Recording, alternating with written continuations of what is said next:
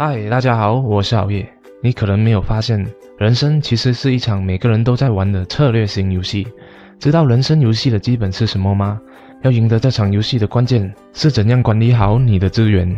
而今天我就要告诉你，怎样精彩的展开你的人生游戏。在这场人生游戏里，也会有一些 mini games，比如旅行、驾车、跳舞、约会和做一些刺激的事情。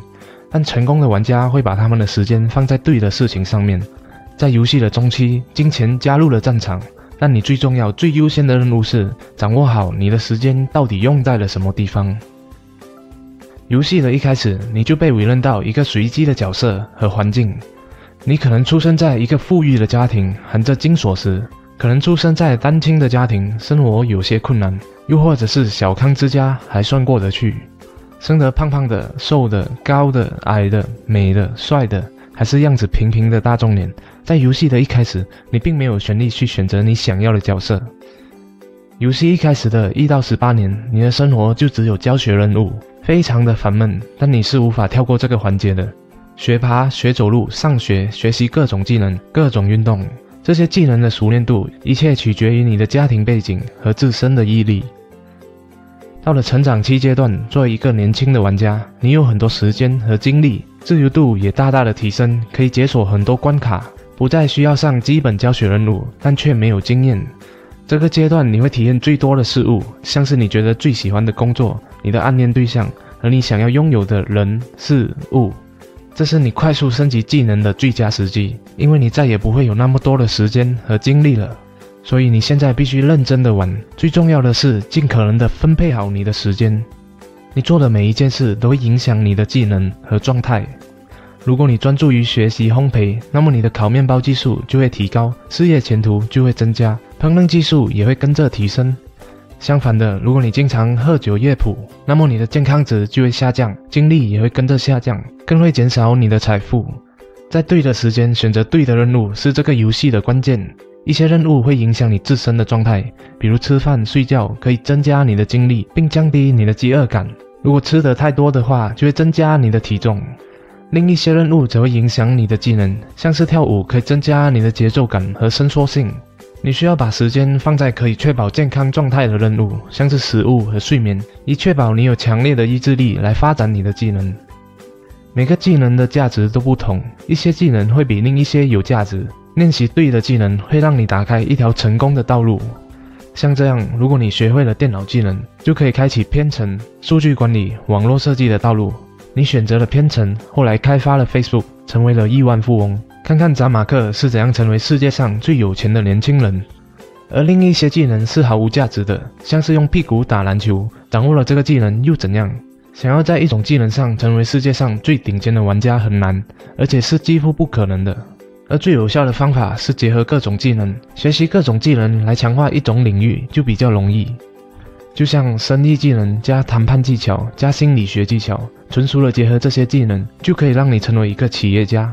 又或者是烹饪加舞蹈加 master 再加心理学技巧，就算你没有宋仲基的脸孔，也可以成为一块专门吸引女性的磁铁。现在你看到心理学是怎样让你变得有钱和充满吸引力了吗？我觉得每个人多多少少都要去学习它。接下来要讲的就是你生活的环境，你的生活环境会持续的影响你的状态、技能和你升级的速度和机会。如果你是女生，然后生活在印度，一个女性人权极度低的国家，很多关卡、很多成就你将不能达到。一个人想出生在他最适合的地方的几率几乎是零，所以我们可以做的是研究你的选择。到底哪个地方可以最好的发展你的技能，让你开挂升级？环境是你技能和状态的翻倍器，找到最佳的环境，就应该考虑早点迁移过去。下一个就是你的伴侣，吸引力是一个复杂的小游戏，但它却是你游戏中的副产品。如果你自身状态一流，技能高超，那你对异性来说就已经非常有吸引力了。一个劳累、病昏、没有技能的玩家是不讨人喜欢的，有可能会孤独终生。在游戏里，大家可能会拒绝或者被其他玩家拒绝，这是很正常的。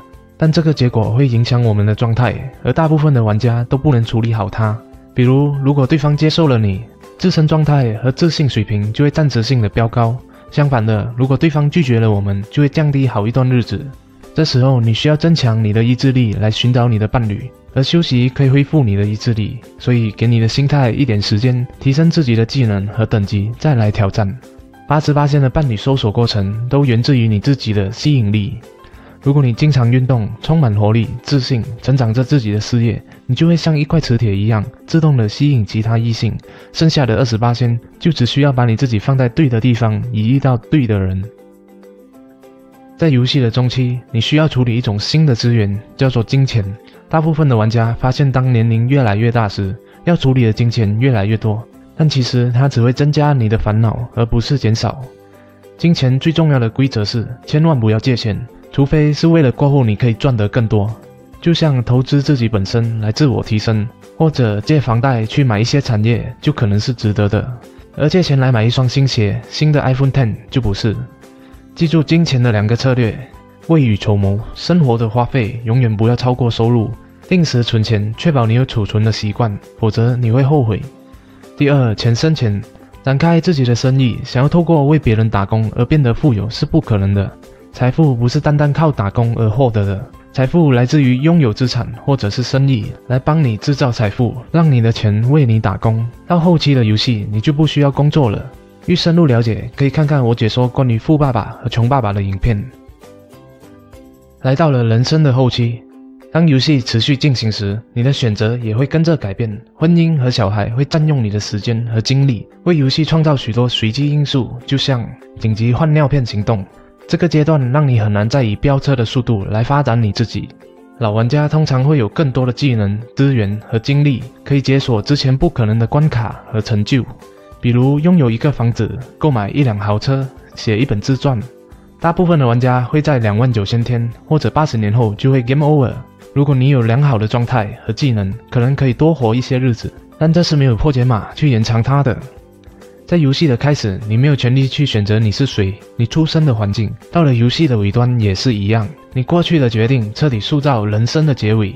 还有，你是否活得开心、健康、充实？在最后的日子里是很难去改变它的，这就是为什么策略非常的重要。因为当时间塑造着我们的人生，我们已经用掉了太多最好的部分了。所以从现在开始，好好的规划你的人生策略，并且尽力的展开你的人生游戏吧。人生就是一个每个人都在玩的游戏。谢谢大家的观赏，点赞和订阅好月，以获得更多。把这个游戏手册分享给你身边的人，让大家能够精彩的展开属于自己的人生游戏。